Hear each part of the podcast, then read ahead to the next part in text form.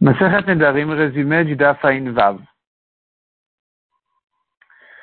La Gemara veut poser la question selon Rabbi Eliezer. On a vu le marloquet dans la Mishnah entre Rabbi Eliezer et les Chachamim. Est-ce qu'un mari peut annuler les Nedarim de sa femme d'avance? Selon Rabbi Eliezer, oui. Selon Chachamim, non. Rabbi Eliezer a fait un calvachomer. Si déjà il peut les annuler une fois qu'ils sont faits, calvachomer qui peut les annuler avant. Mais les Chachamim n'ont pas accepté son calvachomer. La Gemara avait demandé selon Rabbi Eliezer qui peut les annuler d'avance. Qu'est-ce que ça veut dire? Est-ce que ça veut dire que le Neder ne prend pas du tout, ou bien ça veut dire que le Neder il prend un instant, mais il s'annule immédiatement. La Gemara ramène des preuves pour et contre. Finalement, la Gemara dit les Chachamim ne savaient pas exactement que voulait dire Rabbi. Et donc, ils ont, ils ont objecté sur les deux options. Si tu dis, ça prend, mais ça s'annule, on va t'objecter d'une manière. Si tu dis, le mari a empêché complètement le Neder, on va t'objecter d'une autre manière. Mais la Gemara a conclu que Rabbi Eliezer voulait dire que le mari peut empêcher complètement le Neder de prendre, donc le Neder n'est pas, ne, ne prend pas du tout, selon Rabbi Eliezer.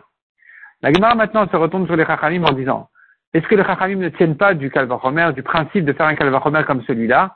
Pourtant, les Chachamim, eux, ils sont d'accord qu'un homme ne peut pas vendre sa fille à partir de l'âge de 12 ans. D'où on apprend ça On fait un Kalvachomer, si déjà une fille petite avant de, qui a été vendue avant l'âge de 12 ans, à l'âge de 12 ans, elle sort de son maître, alors Kalvachomer qu'une fille qui n'a pas été vendue avant, qu'elle ne pourra pas se vendre à partir de l'âge de 12 ans. Donc tu vois que ce Kalvachomer-là, le principe de ce Kalvachomer-là, il est, il est, il est vrai, même selon les Chachamim, pourquoi il ne l'applique pas à propos du Neder en disant, si un mari peut annuler un Neder fait, Kalvachomer qui peut empêcher un Neder avant de se faire?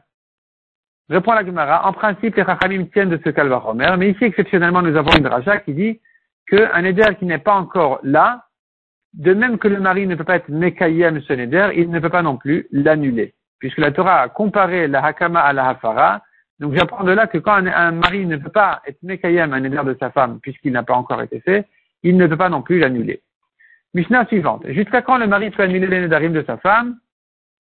Eh bien, il a toute la journée. Toute la journée, ça veut dire des fois peu de temps, des fois longtemps.